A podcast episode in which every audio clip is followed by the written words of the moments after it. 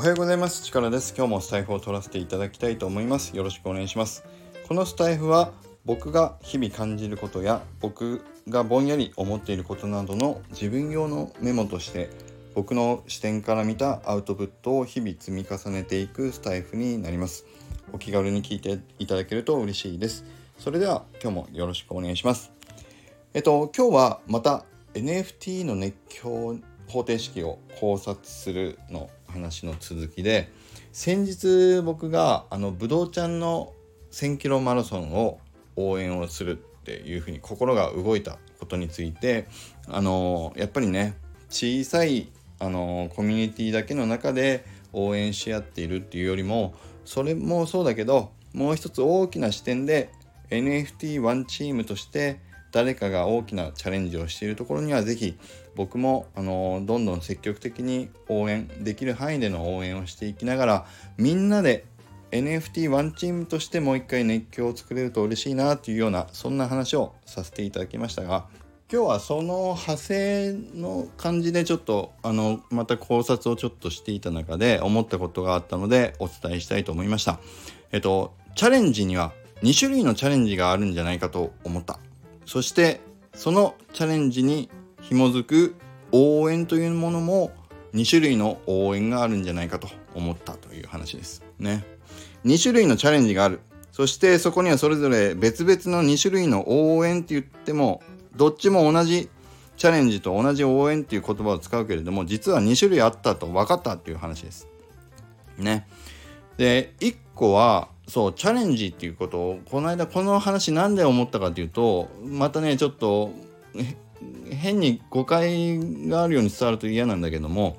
ぶどうちゃんの1000キロマラソンについて僕はちょっとできるだけ冷静に僕なりに分析をしてみたんですね。僕がもともと天の弱だからちょっと距離を置いてたっていうのもあってで実際に僕が心が動いて応援に入ったっていうその僕の心の動きが何でだろうって僕自身思った時にハッとしたことがあったんですよ。ねそれをちょっと今日は整理しますよ。で、えっと、まず2種類のチャレンジっていうチャレンジと一言で言っても2種類あるんじゃないかと思ったってことですよ。ね。これはえっとね僕はあの大変申し訳ないです。ぶどうちゃんももし聞いてくれていたら気を悪くされたら嫌なんだけども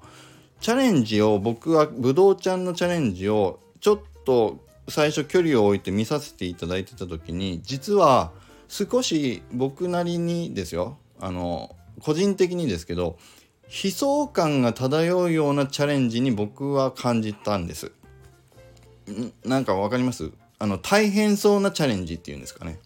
だからあのそう悲壮感が感じるチャレンジだと僕は思っていました。ね。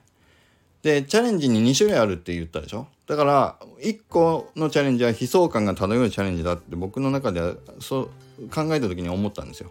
でもう1個のチャレンジっていうのはもう全然そういう悲壮感が漂うものじゃなくて例えばだけども大谷翔平がメジャーリーグでやるぜって言って俺はもうバッターもやりながらピッチャーもやるっていうそういうチャレンジですよ。そこに悲壮感っていうのは僕は感じないわけです。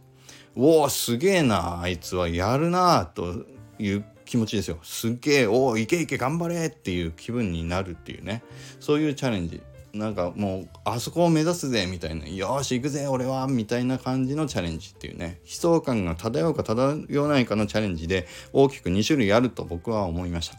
その時にじゃあそれぞれに対して僕たちは応援っていう言葉を使いますけど応援って一言で言ってもここに僕は大きな違いがあると思ったんですよ。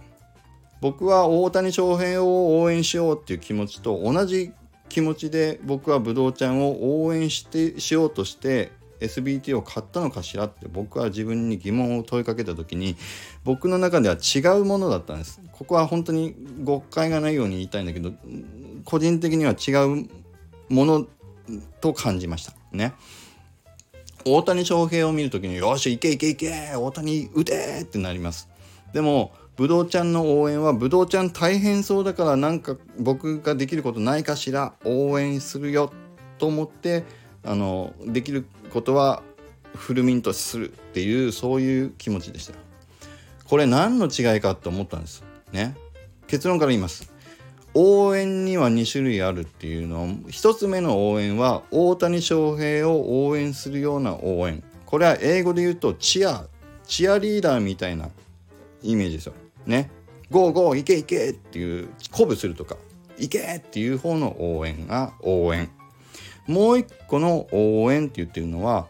悲壮感が漂うようなチャレンジ。もうこれはチャレンジじゃなくても一緒ですよ。何かしらの悲壮感があるような大変そうなものに対して応援をするっていうものです。もうだいぶ分かっている方分かってると思いますけどそうです。これは応援という言葉を使っても実際は援助っていう助けを入れる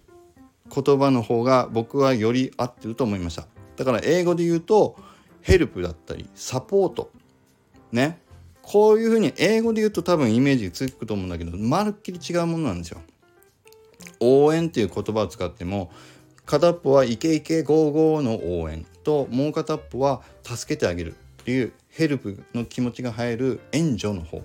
で援助っていうものの方の応援はやっぱり介護とかもそうだけどもできる人っていうのは本当に身近な人しかそこに参加してまで何か手を差し伸べようっていうのはやっぱり難しいですよ。と思いました。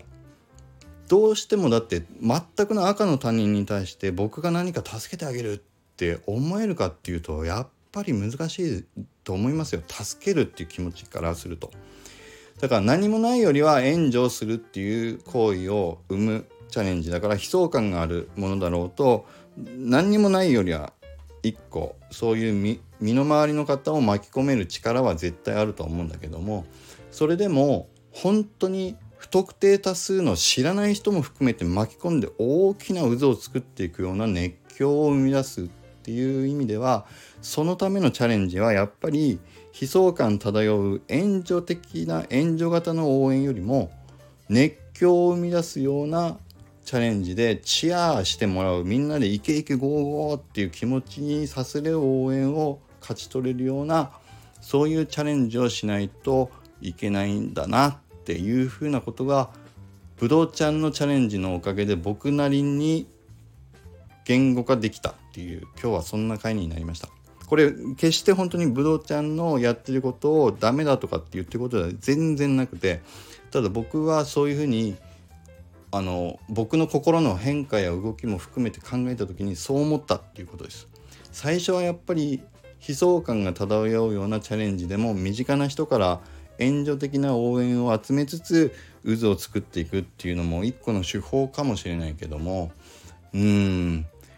限界があるんだろうなっていうふうには思いました。その広がりの輪の限界はあるんだろうというふうに思いましたね。うん。